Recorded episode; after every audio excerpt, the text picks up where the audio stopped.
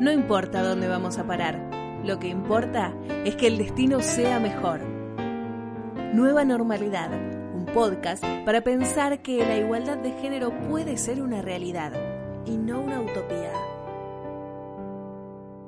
Capítulo 1. Diccionario.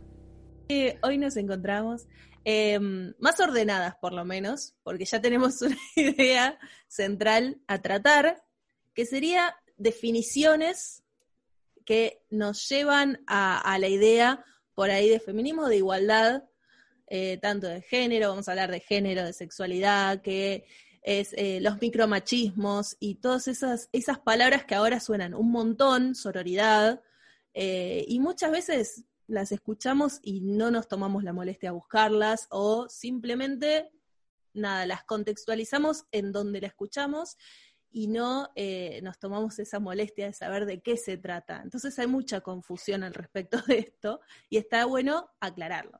Claro, son palabras nuevas que, vamos a decir que en los últimos cinco años se volvieron de uso común y público, en muchos casos de, manera correcta y en otros tantos, ¿no? Eh, eh, ya con la connotación que viene procesada por los medios y quizás no nos detenemos a pensar a qué hace referencia o por qué hace referencia o de dónde salieron y a veces ahí, este, bueno, eh, todos los que nos dedicamos un poco a la palabra, a la comunicación, todos sabemos que lo que no está dicho no existe y, que las palabras en sí mismas tienen un valor y el lenguaje tiene eh, una connotación que está bueno desandarlo para empezar a hablar esto de que queremos hablar en este espacio, que es la nueva normalidad, esta idea de que la igualdad de género es posible eh, y que para, para empezar tenemos que saber de qué estamos hablando.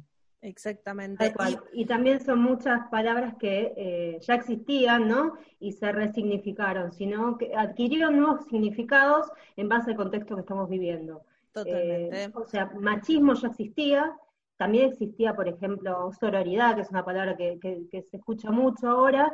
Son palabras que ya existían, pero que toman nuevos significados en, base a lo que está sucediendo en cuanto al rol de las mujeres y en cuanto al feminismo. La bolilla que me tocó eh, fue el tema de género y sexo, ¿no? Que el género, por la Organización Mundial de la Salud, mirá lo que te voy a tirar, se refiere a los conceptos sociales de las funciones, comportamientos, actividades y atributos que cada sociedad considera apropiados para hombres y mujeres. O sea, si eh, en un momento, en una época, género se determinaba según, eh, no sé, un hombre era un hombre porque se vestía de azul y una nena era una nena porque se vestía de rosa, por ejemplo. algo cultural, totalmente cultural, no hace referencia a una genitalidad. Exactamente. Y me pareció interesante porque buscando de dónde venía este, este concepto de género, si bien la RAE ya lo tiene como concepto de género y todo, eh, me llamó mucho la atención que llegué a un sacerdote, mátense de risa, eh, ah.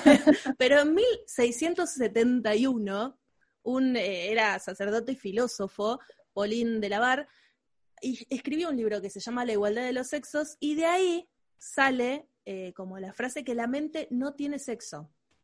Entonces de ahí se empezó una corriente a plantear sobre este tema, no con la palabra género, pero sí que no existía eh, un sexo eh, genital o propio, bueno, género. O sea, claro, podemos pensarlo como simpático o gracioso que sea un cura quien haya planteado antaño la igualdad de, los sexos, teniendo en cuenta el lugar de la mujer en la mayoría de las iglesias, no quiero generalizar, pero la realidad también es que la iglesia durante muchos años tuvo la, potestad del lenguaje, de la lectura, del leer y escribir, de la lectoescritura, también, o sea, era el que llegaba más rápido al, saber, digo, el que podía leer, el que tenía el acceso a la información.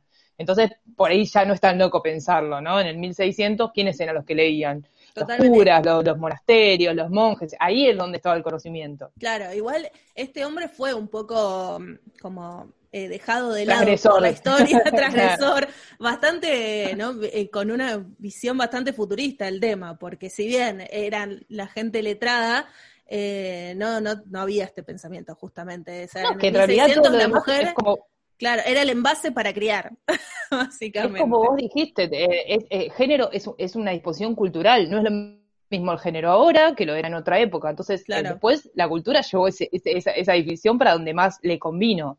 Y por supuesto acá entraría el otro, el otro tema que es el patriarcado, ¿no? Que se, que se desarrolló, el modelo que se desarrolló fue netamente patriarcal.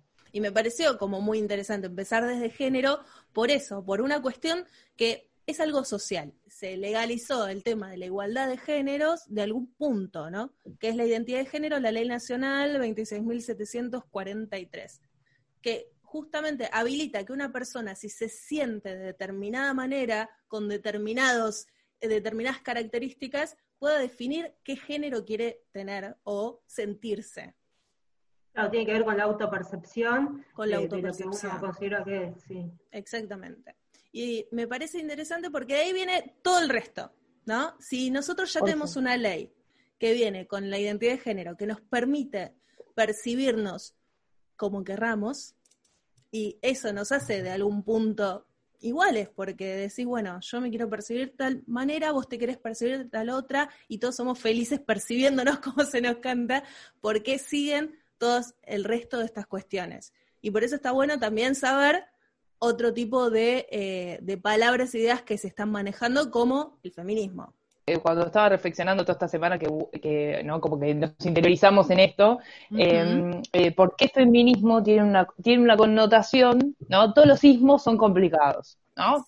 como, dice, como dijo Juli, ¿no? Las palabras existían de antes, no es nuevo, no es algo que apareció ahora. Sin embargo, la connotación que tiene ahora quizás todavía hay un sector de la población que usa feminista como insulto, ¿no? Como esta cosa que te vincula con algo reaccionario, que te haces la feminista, ¿no? Como una cosa que tiene que ver con, ser reaccionario a algo. Para mí, en todo caso, se transformaría en un elogio que alguien te diga que sos reaccionario, porque quiere decir que estás cuestionando algo.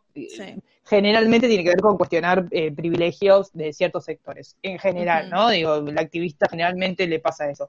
Pero el feminismo, el ismo final, para mí, su connotación peyorativa que es usada en determinados casos, ahora si quieren entramos un poco en, las corrientes feministas y cómo surgen, y digo, no, de Simón de Beauvoir para esta parte, es como que hay un montón de, camino andado y ahora explotó todo junto, si queremos.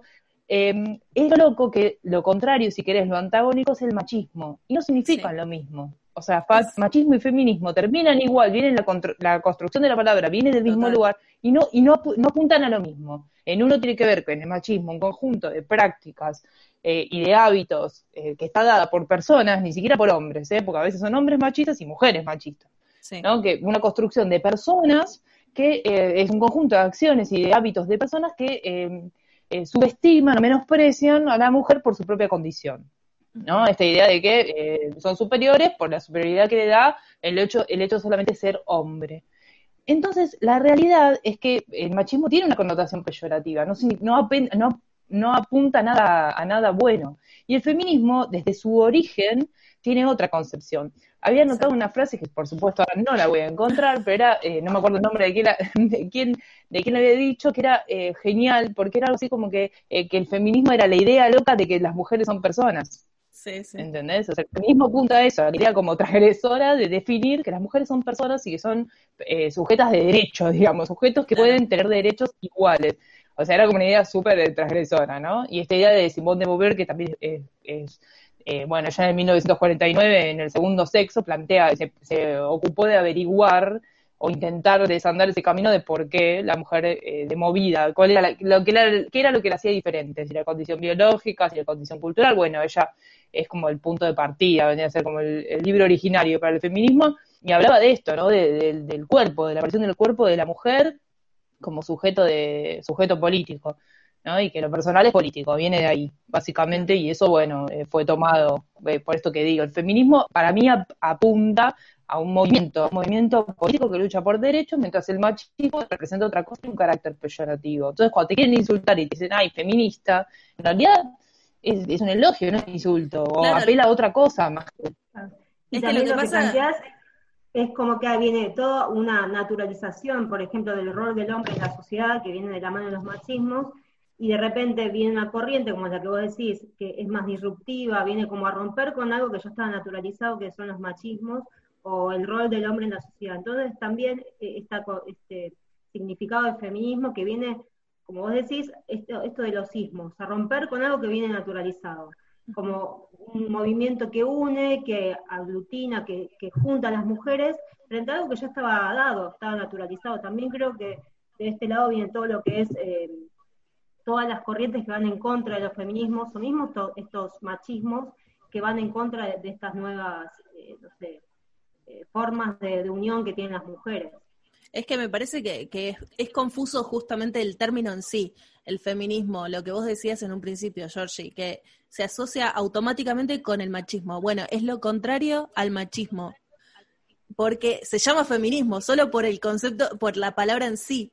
Entonces pasa mucho que, quieren eh, esta cuestión de decir, bueno, no, mirá, sos una feminista, es lo mismo pero del otro lado, es como se quiere polarizar una palabra y el término es totalmente diferente. O sea, em, esto que decíamos del feminismo, y aparte de otra cosa, que, que, mm, al ser un movimiento el feminismo, ¿no? Porque eso también eh, tiene que ver más que nada, más que con el concepto de género, quizás con todo, todo lo que es movimiento, ya sea político, o, lo que fuera, todo lo que es movimiento no es algo estático, el feminismo es algo que se mueve permanentemente hacia afuera, ¿no? Esta idea de ir avanzando y, de poder eh, logrando eh, capitalizar derechos y, de ganar lugares, espacios, y también al interno. Entonces el feminismo dentro de sí mismo eh, no es algo estático que se queda. Por eso cuando también quieren romper con, esta sororidad, que ahora si quiere Juli la, va, a adentrarse en ese concepto, eh, cuando, cuando quieren romper con eso, lo primero que dicen, ah, pero si ni, ustedes se ponen de acuerdo, no es necesario ponerse de acuerdo, porque la realidad es que adentro es algo que se mueve, que es en constante movimiento, que es dinámico,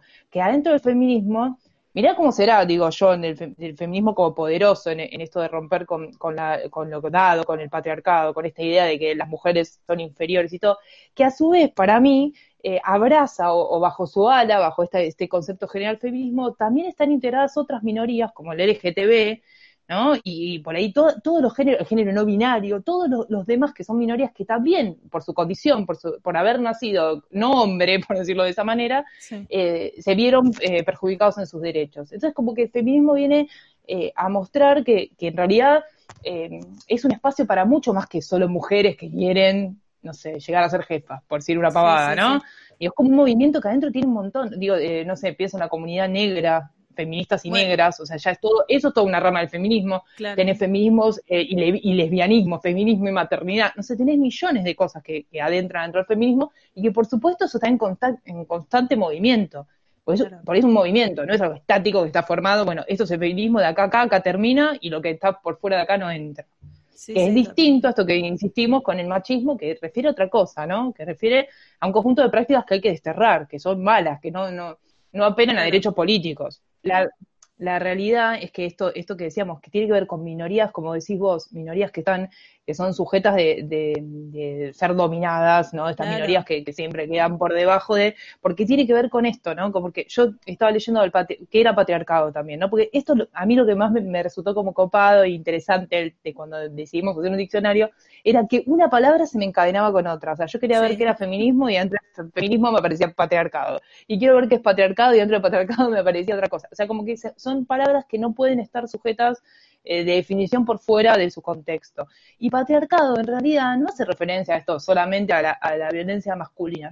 Es, un, es el reconocimiento de que de que hay un grupo, en este caso mujeres, pero también eh, tiene que ver con esto que decíamos, con grupos de género no binario, LGTB, minorías afroamericanas, no sé, de todos los grupos de minorías, que tenían que ver con el reconocimiento de que había experiencias, o sea, independientemente de cada lucha particular, individual de cada grupo, había reconocimiento de que había experiencias compartidas que estaban subyacentes que las hacían eh, desiguales frente a los hombres. El negro, la mujer, el niño, o sea, en general, porque también la infancia es, algo que está invisibilizado en la historia y aparece no hace muchos años en la historia como sujeto de derecho también. Todo eso frente a los hombres, o sea, todas esas minorías con reclamos disímiles entre sí por diferentes historias, todos eh, subyacían que compartían historias en las que estaban desiguales frente al género masculino. Eso es el patriarcado, no es solamente atenta contra la mujer. Eso es lo que hay que entender, que es difícil la palabra, ¿no? Porque patriarcado por ahí uno tiene una imagen de un padre y si tuvo suerte y tuvo eh, una, imagen paternal positiva, este, en contexto, lo, ves como una agresión contra los hombres, ¿no? Porque también está esta idea de la aversión a los hombres, las feministas son todas lesbianas, digo, son todas cosas que se van desprendiendo del ataque contra un movimiento, contra algo que, que apunta algo más, ¿no? Que me parece que, habla de una igualdad, de esta idea de que somos personas, eh, eh, que, no, que no hay una condición eh, natural de natural, o sea, que naces mujer y por eso mereces menos. Totalmente. Y aparte, ¿sabes que estuve escuchando, que lo recomiendo? Es un podcast súper, no sé, tiene re poquitos capítulos, y son cinco o seis como mucho, se llama De modo género, justamente buscando todo este tema, y es muy interesante porque es una profe de historia que habla de la historia del feminismo y empieza hablando de eh, movimientos individuales, ya de justamente 1600, eh, de antes también, y de esta cuestión de que la mujer, por ejemplo, cuando fue la Primera Guerra Mundial, eh, tuvo un rol sumamente importante, porque el hombre se iba eh, a la, guerra y la mujer tuvo que ir a trabajar. Entonces ahí el Estado avalaba eh, a la mujer como sujeto de derecho. ¿Por qué? Porque tenía que estar bien para poder trabajar y sostener una economía que se estaba yendo a la mierda. Entonces, ¿qué pasa? Cuando termina la guerra, vuelven a retraer todas esas cosas, todos esos derechos. Hay una película que ahora no me acuerdo el nombre, por supuesto, porque esto me, me lo dispara esto que decís vos, que es la película en la que son el equipo de béisbol, que trabaja Madonna y Gina Davis, que no puedo recordar el nombre, que ellas son de la, de la guerra de Vietnam, creo, que de la guerra, que mandan los maridos a la guerra y ellas tienen que salir incluso a hacer entretenimiento de otros hombres. Claro. Porque las mandan a ser jugadoras de béisbol y después querían que cada una se vuelva a su casa a lavar los platos.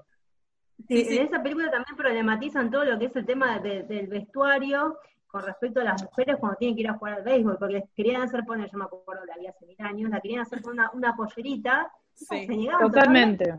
Mal, encima es hermoso verlo desde ahora, desde este, como ya con el diario de lunes, ¿no? Porque eh, después de todo eso, ¿cómo haces para volver, cuando una mujer se dio cuenta que ya tiene un montón de poder, no tuvo la posibilidad de educación porque se le restringía la posibilidad de educación en su momento, y, pero tiene poder económico y se empieza a dar cuenta de otras circunstancias y empieza a sentir como ese un poco ese poder que yo puedo hacer esto, ¿por qué no? Siempre me dijeron que no. Y después para que vuelva, digamos, a su a su rol hogareño, empiezan las publicidades los electrodomésticos empiezan a hacer como, bueno, yo te facilito, vos hacé, vos trabajá, pero yo te facilito y esto es para vos. Y se apuntaba a eso, y se volvía a apuntar a la mujer. Entonces, como, como toda la publicidad, como todo el, sistema funciona a partir de eso. es increíble. cuando empezó a escribir en 1949 Simone de Beauvoir, cuando escribe El Segundo Sexo, bueno, ella fue pareja de Jean-Paul Sartre y además tuvo otras parejas, porque tenían una pareja eh, no era abierta como lo conocemos ahora, pero el tema era que ella no quería seguirlo a él cuando él lo iban mudando de facultad, de, de, ¿no? él iba mutando su trabajo, ella no quería ser la compañera de él que hacía lo que él quería, sino que ella iba teniendo su propio camino profesional eh, eso hacía que em, eh, eh, se vieran separados. En esas separaciones ella no tenía problema, tenía historias, tuvo historias con alumnas, tuvo historias con otros artistas de la época, era como un movimiento de pensamiento muy importante, este, y, humanista, y tenía otros contactos, y ella se puso a pensar todo esto en función de que ella decidió no tener hijos. Ella era, era muy raro que era una profesional, había accedido a educación, daba clases, estaba casada con un crack, o sea, un filósofo que estaba, lo tenían ahí arriba. Y de repente se le ocurrió decir que ya no quería tener hijos. Ella se puso a pensar todo eso en función de su propia experiencia. Y tiene una frase que para mí es eh, genial, que es que el feminismo sería una, es una forma de vivir individualmente, pero de luchar colectivamente. Porque ella primera fue feminista, ella en su vida, o sea, feminista en el sentido de que ella eh, se hizo su lugar, se fue. Y después se dio cuenta que era, era eh, no, no, quiero decir, como, no, era posible pensar todo eso y no pensarlo para todas. Entonces ella, la lucha colectiva se, eh, se, te cae maduro de una persona. Si vos, vos como, mujer, como persona, pensás ¿no? en el feminismo de este lado y, y, que la mujer es sujeto de derecho y de igualdad y un montón de cosas, es imposible que no te sientas eh, eh, no sé, arrebatada cuando ves una injusticia o que no quieras pelear por la violencia de género. Digo, es, es imposible. Entonces, es una idea que trasciende, ¿no? Como que es una forma de vivir individual, pero de luchar colectivamente. Yo creo que eso, eso es lo que más, mm, más es atacado en esta circunstancia, ¿no? Digo, que cuando se dieron cuenta, el poder. Claro, tiene que ver también con esto de cuando uno se empieza a reconocer que hay, que hay ciertas cosas que, que, que no están bien, por ejemplo, con, el tema del rol de la mujer y demás, es indefectiblemente te terminas eh, como reconociendo en el otro que también tiene una necesidad de romper con eso que ya está establecido, ¿no? Y acá también puede entrar el tema de la sororidad, ¿no? Porque es imposible, por ejemplo, si ves una mujer que está sufriendo cierta discriminación, violencia y demás, no, no sentir como eh, empatía o querer luchar por, por algo que está mal, y es en conjunto, más allá todo, movimiento, como vos planteaste en un momento, George, al comienzo de, la reunión, eh, es, imposible que el movimiento no englobe a otras personas. Es difícil hacer la revolución uno solo, entonces una sola en este caso sino que sí o sí tenés que tener una empatía con otras mujeres. Por esto eh, el término sororidad, que viene de soror en latín, que significa hermandad, hermandad carnal. Entonces acá está la, eh, la, cuestión de por qué uno cuando, una cuando se siente, está sufriendo discriminación, violencia y demás, siente esta empatía hacia otras mujeres, que es muy distinto con respecto a los machismos. El, machismo no se reconoce en el otro, si se quiere, o sí se reconoce, pero para lo negativo, ¿no? Para no, esto tiene que ser así, esto, ¿por qué las mujeres tienen que tener ciertos derechos? O mismo hay machismos que no son reconocidos, ¿no? Por ejemplo, vos, ¿cuántas veces pasó que una le dice a un hombre, no, vos sos un machista? incluso muchas veces se dice, no, vos porque sos una feminazi, ¿no? Entonces decís, ya sabés internamente que ese término es, es, es razonable, digamos, ¿no? Em, esto que, decíamos hace un ratito al principio, ahí encontré Angela Davis, es una activista norteamericana feminista que dijo, el feminismo es la idea radical que sostiene que las mujeres somos personas. O sea, ya partiendo, es como incluso hasta, eh, digo, como delirando al otro. Bueno, mira, ¿sabes qué? Venimos a decir que somos personas y que dejes de opinar sobre mi cuerpo, dejes de opinar sobre lo que no te corresponde. Pero, em, em, claro, más allá de, esta vuelta de rosca, yo creo que el, el feminismo en sí mismo quizás por el tiempo, por lo que fuera y por la literatura que hay alrededor de esto, ¿no? Que hemos descubierto y son muchos años, de 1950 a esta parte, seguir hablando de lo mismo, hizo que algunas cosas ya hayan sido em, encarnadas por, por las propias mujeres. Digo, muchas de nosotras, nuestras, muchas, no quiero decir todas, porque también eso es lo que a mí me hace un poco de ruido, ¿no? Que incluso gente de nuestra generación todavía esté, sea eh, portavoz de estos vocablos, ¿no? De feminadas y bueno, eh, pero, y son mujeres de nuestra generación, pero bueno, en general muchas de nosotras ya esto lo tenemos encarnado. Esto no quita que haya eh, conceptos que son relativamente nuevos, que estén dando vuelta ahora y que para mí representen una complejidad. Uno no tiene tan masticado todo y no tenemos resuelto todo tampoco. No es como que venimos a hablar, el feminismo viene a hablar y decir esto es así y va a ser así. Venimos, o sea, el feminismo vino a poner como la semillita en los últimos años de no sé, yo pienso en el aborto, el aborto era algo que, que eh, cuando yo era chica no se hablaba. Eh, por ahí tenías la suerte de estar en una casa en la que sí te bajaban eh, información, o, por ahí eso era una suerte, pero era una excepción dentro de la regla. O sea, no había. Hoy en día es un tema en, digo, que está en los medios. Ojalá se resuelva pronto y ojalá sea una ley y ya no haya que discutirlo más. Pero más allá de eso, yo creo que es una batalla ganada. Hay cosas que se avanzan y uno se va poniendo un poco de acuerdo. También el machismo, si bien ahora muchos hombres y mucha gente se eh, ya nació un poco con esta cuestión de, bueno, no, la mujer no es la única que tiene que lavar los platos, por decir lo típico que suele pasar. Eh, si bien pasa eso, están los micromachismos. Son estas cosas que hemos dejado, que dejamos todavía muchos, que incluso hasta que no las lees y las ves, esto que decíamos antes, lo no dicho no existe, ¿no? Hay palabras que hasta parecen inventadas porque em, eh, las hemos leído estos días, poner, está man la voy a leer porque la leo mal, pero es Manterruption. Sí. Que vos decís, chicos, esto es un invento, pero cuando lo lees te parece algo que no, que es más habitual y lo, lo reconoces en tu propio día a día, que tiene que ver con la interrupción de un hombre de manera em, sistemática. Y vos decís, bueno, pero las mujeres también interrumpen, nosotros nos interrumpimos 100 veces por... Sí, pero nosotros tenemos una capacidad para hablar y escucharnos increíble, pero eso es otro tema. Pero eh, em, hay una, de donde salió el término, que es bastante nuevo, hicieron un análisis y, por ejemplo, en el discurso eh, que habían dado em, para la presidencia entre em, eh, Trump y Hillary Clinton, Trump la, la interrumpió 51 veces contra 9 veces que la interrumpió ella. Y tenía que ver con, ¿no? Esta cosa de la, del que habla más fuerte, del que impone desde la violencia, desde el gesto. Y tiene que ver con esta idea también que va muy ligada con la otra, que es, que se llama man, explaining, que viene de el hombre me explica, ¿no? No, vos no entendés nada, porque sos mujer. Por supuesto, esto se puede dar entre personas del mismo sexo, mismo género, lo que fuera, entre mujeres también se da, pero la realidad es que es mucho más común cuando el hombre se cree con la, eh, no sé, potestad por ser hombre nada más de explicarte, vení que yo te explico, nada, así no se hace. Este, y tiene que ver con cosas que pasan muy chiquititas, ¿no? Que en los trabajos lo vemos muchas veces. Eh, es algo que no, es que uno va a ir por la vida todo el día, pero cuando lo notas, cuando ya lo, ves, lo podés cambiar. Si uno lo da por sentado y es algo que, pasa, no, no. Es que, es, que también muchos de nosotros también lo tenemos como muy naturalizado, muy eh, incorporado también a la realidad, porque ahora todo este movimiento feminista que nosotros eh, que hay muchas personas que están deconstruyendo, Y creo que nuestra generación viene muy de este lado, ¿no? Crecimos bajo cierta educación y recién ahora quizás nos podemos dar cuenta de estos micromachismos que existían. Por ejemplo, el hombre de repente te diga, ah, bueno, deja que yo te lavo los platos. Deja que yo te lavo los platos, no es deja que yo te lavo los platos. Claro. O sea, es una tarea que que pueden hacer. Claro, no es que esté asignada la tarea de lavar los platos a las mujeres. Entonces son pequeños términos, pequeñas palabras, oraciones que nosotros las teníamos naturalizadas quizás. El yo te ayudo. Y que recién ahora nos estamos replanteando, ¿por qué? Dejar que yo te, el te, no. Entonces, lo, que pasa es que eso también tenía que ver, eh, ¿sabes con qué? Con eh, la división política de las tareas y que se daba en antaño, ¿no? De manera natural. Al hombre le correspondía un sector social y a la mujer otro sector, que tenía que ver con puertas para adentro, con el cuidado.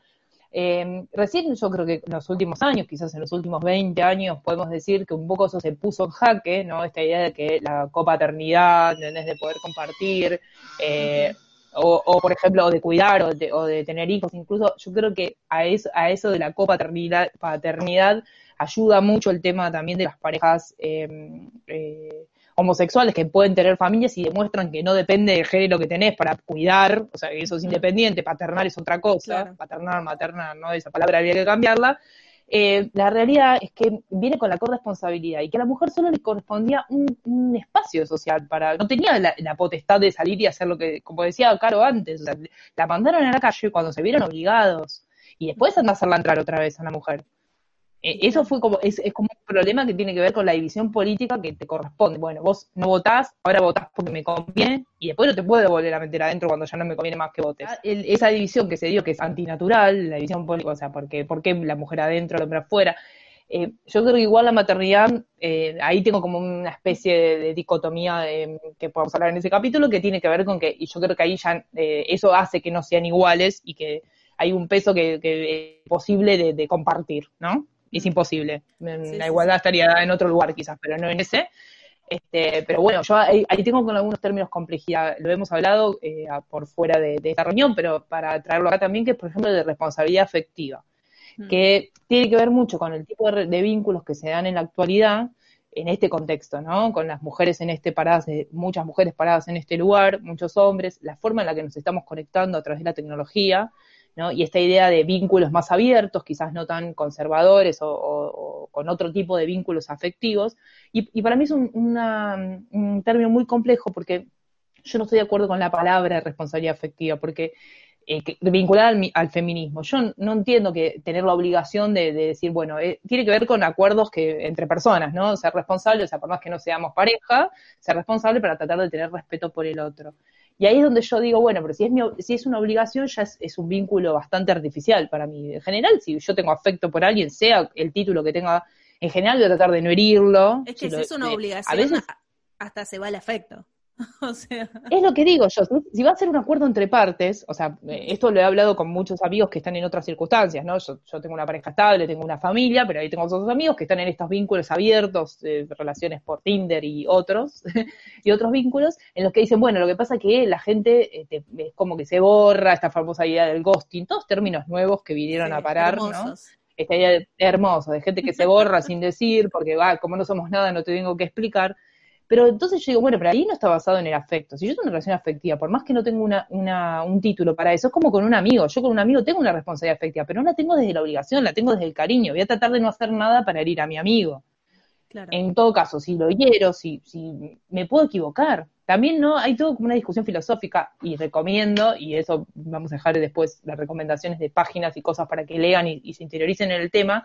Virginia Cano es una filósofa una activista feminista también, que habla mucho de esto, ¿no? De, que hay todavía una, hay una idea eh, de la sociedad moderna de esta de evitar el dolor, ¿no? Y, y, como la supremacía del placer, que todo tiene que ser por placer, que la vida tiene que ser perfecta, más allá de lo que vemos, ¿no?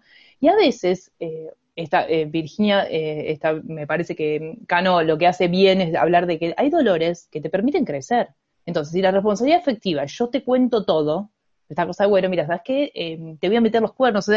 para mí es complejo el término, o sea, no, no estoy eh, tan, no creo que sea algo tan ligado al feminismo. Me parece que tiene que ver con, ser buena persona, o sea, independientemente del género que tengas y que traigas, y que tiene que ver con, em, con que no se vuelva un, para mí, por lo menos por lo que estuve leyendo y todo, tiene un nombre esto, y me gustó y lo voy a repetir tal cual lo leí, que se llama, hay dispositivos de gestión de emociones. Y a mí no me, no me da, no me cansa más nada que escuchar cosas que tienen que ver con gestionar las emociones. Las emociones no se gestionan, para algo son emociones.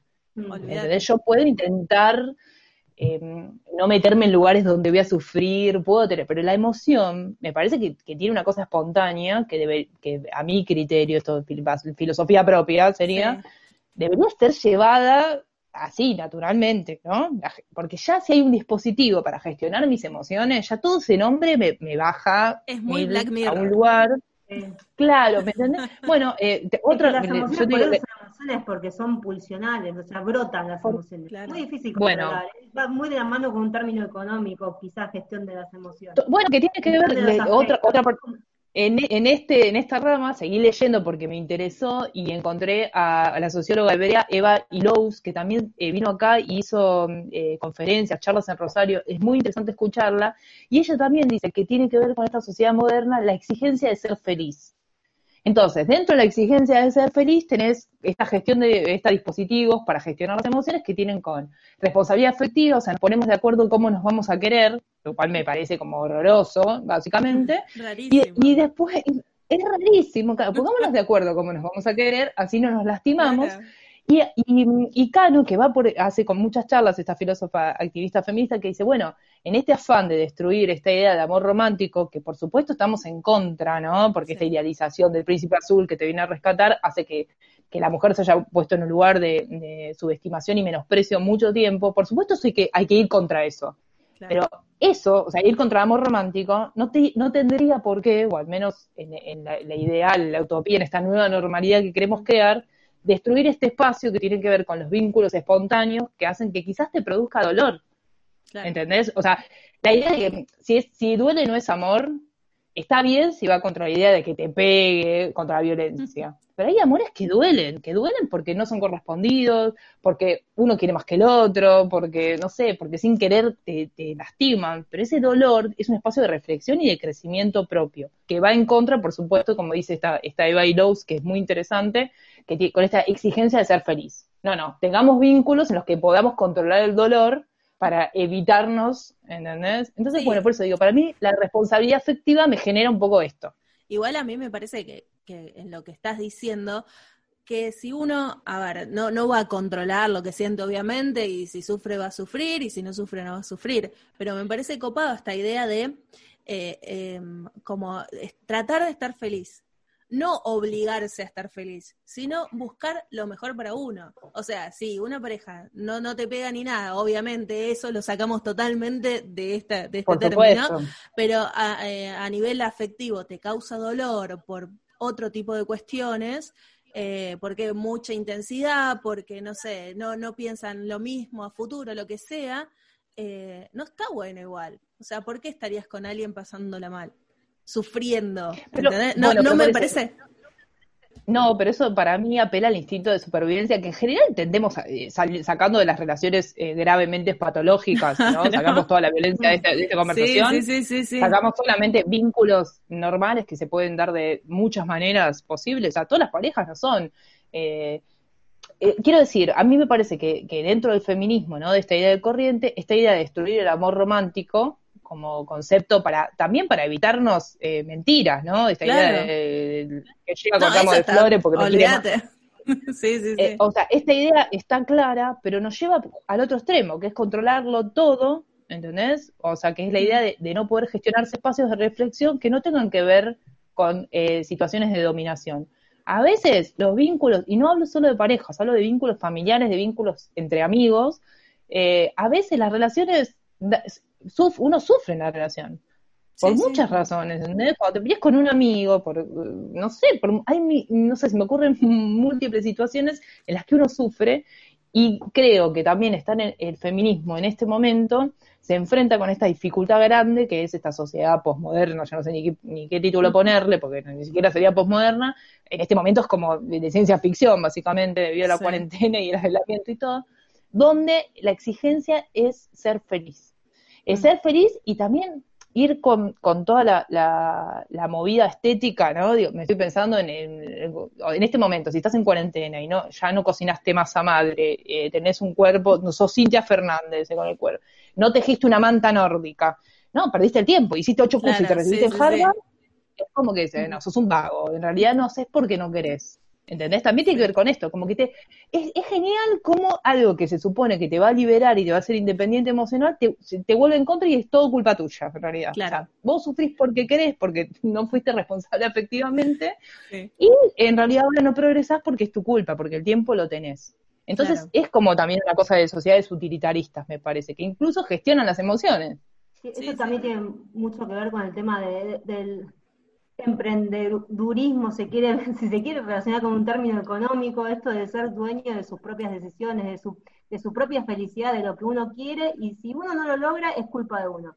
También con, con, respecto a la responsabilidad afectiva que mencionabas, a mí también me hace un poco de ruido el, término, porque no me deja, eh, no, no, me deja de, relacionarlo con el tema de las nuevas redes sociales, con el tema de los vínculos que se construyen a través de las aplicaciones de citas, como por ejemplo Tinder y demás, y para mí también va muy de la mano con el término de eh, cultura de desechos, si quiere, que también va muy de la mano con términos económicos, tipo, esto ya no me sirve, me borro, lo desecho. Y acá el término de ghosting, desaparecerse, entonces también este, este término de responsabilidad afectiva creo que también como que va en contra de esta cultura de desecho, como que está mal visto, por ejemplo, que de repente se desaparezcan, pero también está este término que es imposible manejar las emociones y, la, y que una, una, una, afectividad se vuelva responsabilidad rompe con el, como dijo Caro, rompe con el término de afectividad, entonces es un término que también me hace mucho ruido y que no, no puedo tratar de dejar de relacionarlos con otros términos también.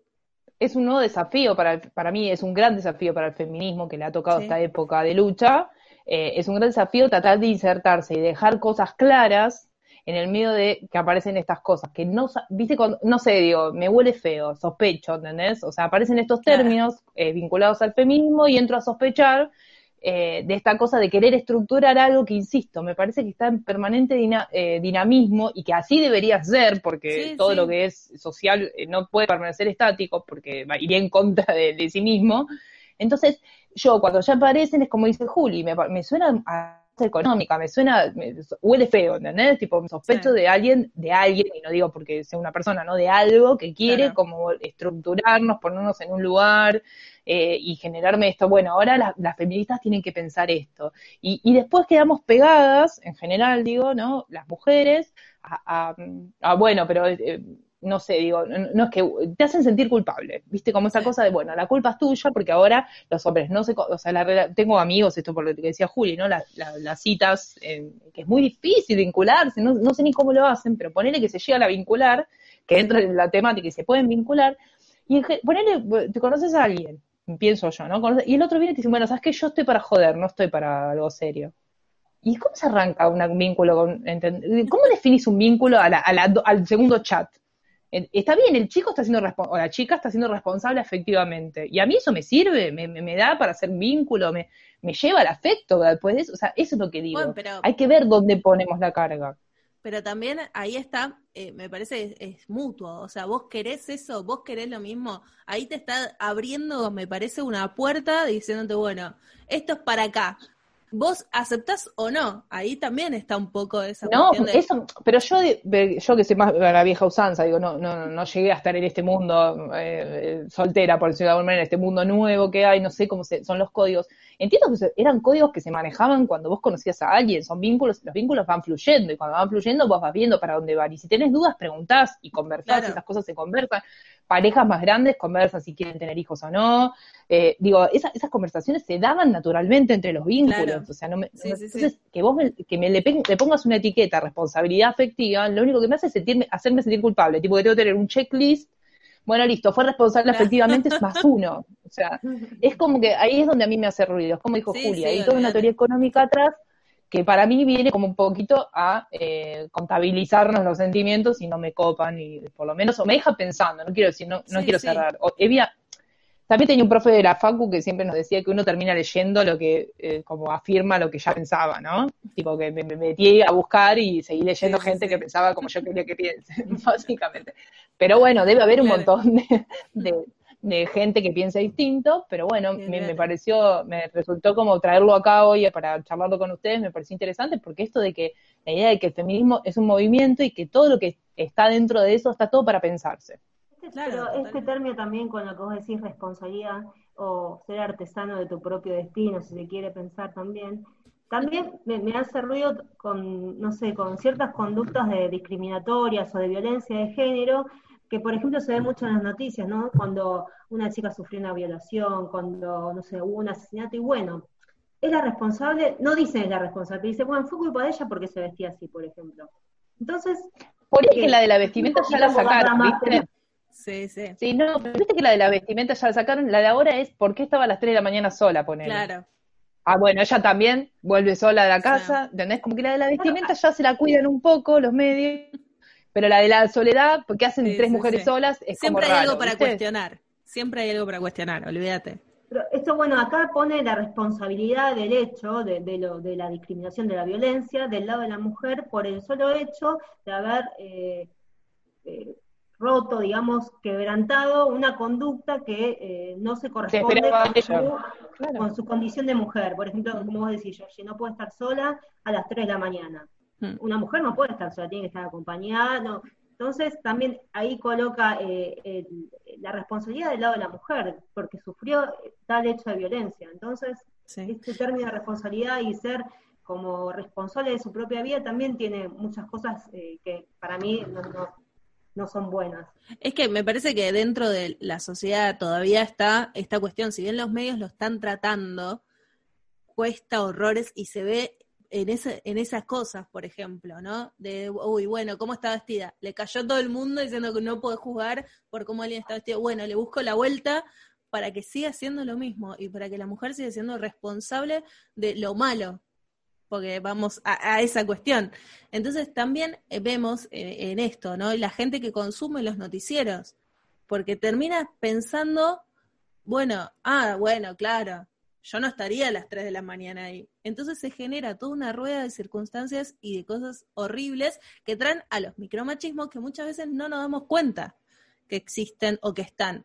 Y se escuchan todo el tiempo, y se escuchan en la televisión, se escuchan en la calle, se escuchan en las mismas casas. Y si quieren, definimos qué son micromachismos. Son conductas que a priori no comprenden a una actitud machista eh, lanzada a propósito, dice, sino que nuestra sociedad patriarcal la ha perpetuado y, es una función de poder que el hombre realiza sobre la mujer. Es como, son, claro, es eso. Conductas que están naturalizadas. Claro, por eso, por eso asociar que una mujer no puede ir sola a las 3 de la mañana es un micromachismo, es una cosa que está dado socialmente. Mira, te voy a dar, voy a dar un ejemplo de esta semana. Eh, eh salió en la televisión una chica que, que le habían dicho que no podía quedar embarazada y, fue mamá de tres gemelas. Un caso que es raro, bueno, la, la pregunta de, ay, te felicito, qué linda, ¿cómo haces? Ahora se viene a buscar al varón. Fin de la nota periodística. O sea, La madre recién parida, tres nenas, pero le falta el varón. ¿Para quién? ¿Entendés? ¿Te parece necesario? donde tenés que tener... No, donde tenés que tener el varón y la nena porque no sé, porque a quién lo puso, lo disputan, pero digo, esas cosas que es una pavada, que probablemente sin mala intención, de hecho, el periodista que lo dijo es un chico que pertenece al colectivo LGTB, o sea, que podríamos decir que incluso ha sufrido el mismo la, la, condena del patriarcado, si querés. No decís, pero uno lo repite, porque esto que decía eh, Juli, ¿no? Esta cosa que está habituada, naturalizada, que era, es la pregunta que se te cae, ¿entendés? De la boca al periodista. Y es, insisto, un chico que ha sufrido toda la, condena del patriarcado, y sin embargo, la pregunta que se le, que se le surgió será, ay, te felicito, ahora van a buscar al varón. 15 días bueno, tiene la nena. Con el tema, el tema de los bebés, los nacimientos y toda esa cuestión, todavía es difícil disociar eh, esta cuestión de, género justamente, no sé, un baby shower que ahora también está de moda, y ahí es varón, bueno, celeste. ¿Entendés? No, no, bueno, eh, falta muchísimo, cuando hagamos, es, muy loco. Cuando hagamos, el sí, cuando hagamos el capítulo de feminismo e infancia, tenemos para hablar tres días. porque hay demasiado. es tremendo, es tremendo como, como ahí es un punto neutro, ¿no? La infancia, lo que vos decías. Y bueno, sí, lo, veremos. pero es como. Sobre todo porque la infancia, esto que te decía, que como sujeto de, derecho y de, y de, cuestionamiento y de reflexión, te diría, porque ni siquiera de derecho, solamente para pensar que la infancia necesitaba algo, eh, es bastante nuevo, es del último siglo con suerte. Eh, antes no existía, los pibes hasta, hasta que no pudieran trabajar no eran personas.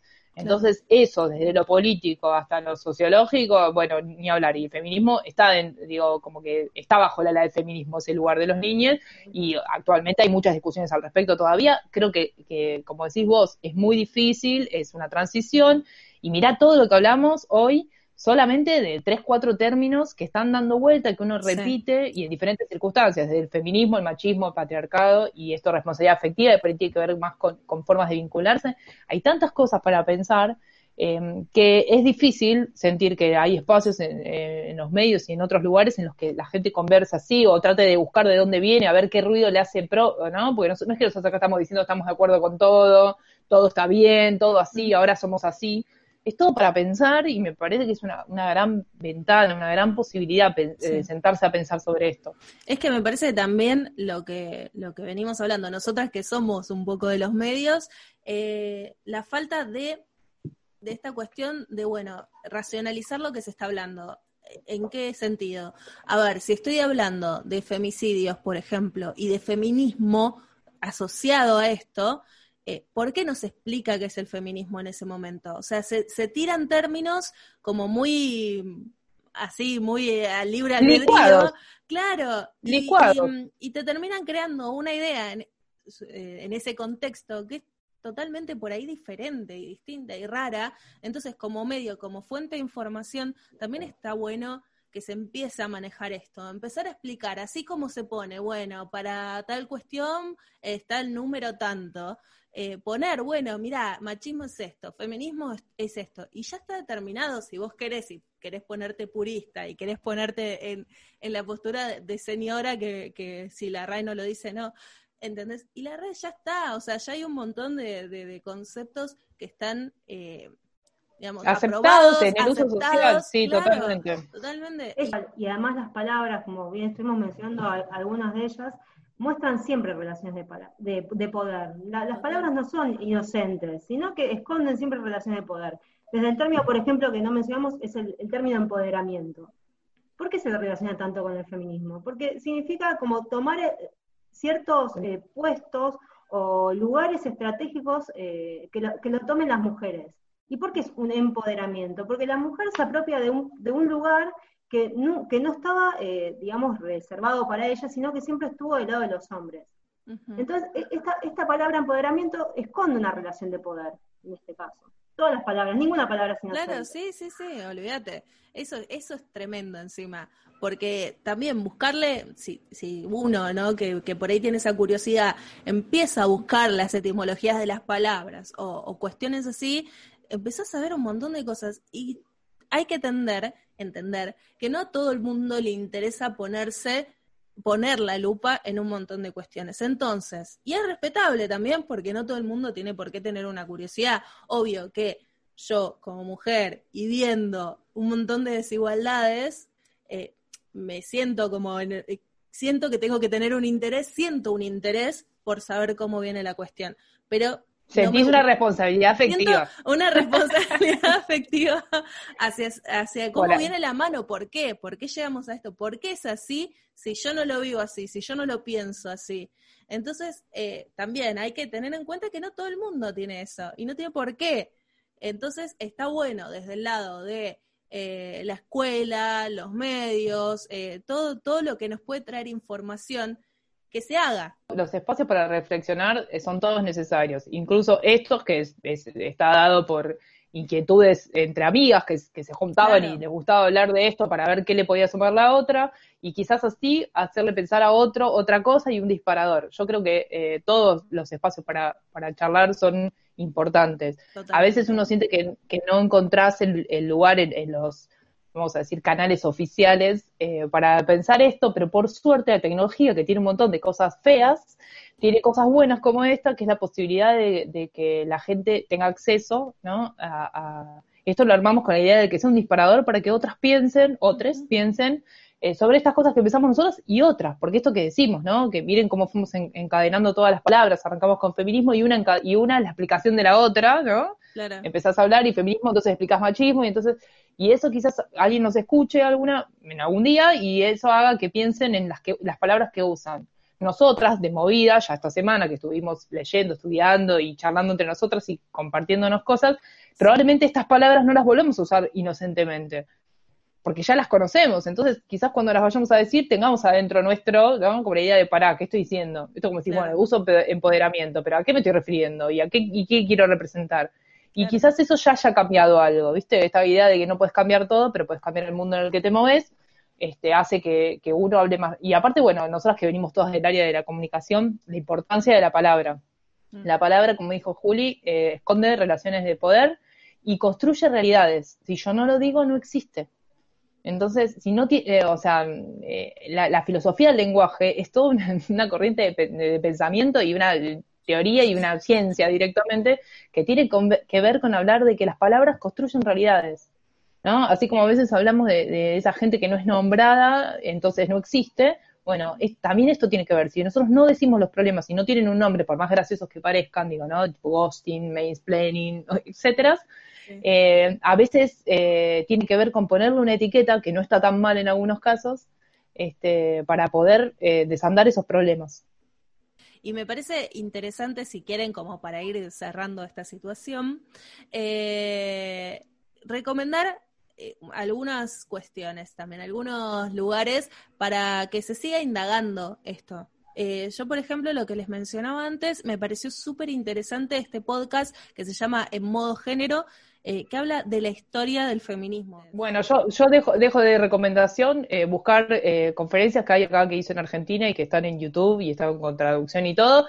la socióloga hebrea Eva Ilous, este, y, a Virginia Cano, que es una filósofa activista de doctora en filosofía de la UBA, que me parecen que mm, está buenísimo, que son muy entretenidas para escuchar las dos y que hablan de, esto que hablamos, que, estábamos, que estuvimos hablando hoy, ¿no? Un poco de cómo se usan las palabras, el poder de la palabra en el caso de género, este, y además, e, Eva, la, socióloga hebrea, tiene unas cosas muy interesantes que voy a eh, también inspirarme un poco para otros, otros podcasts que habla sobre mm, eh, Disney y género, y es muy interesante. Hermoso. Un placer estar aquí con ustedes, tomarnos un mate, y bueno, seguiremos con esta nueva normalidad, si les parece, la semana que viene a la misma hora por el mismo canal.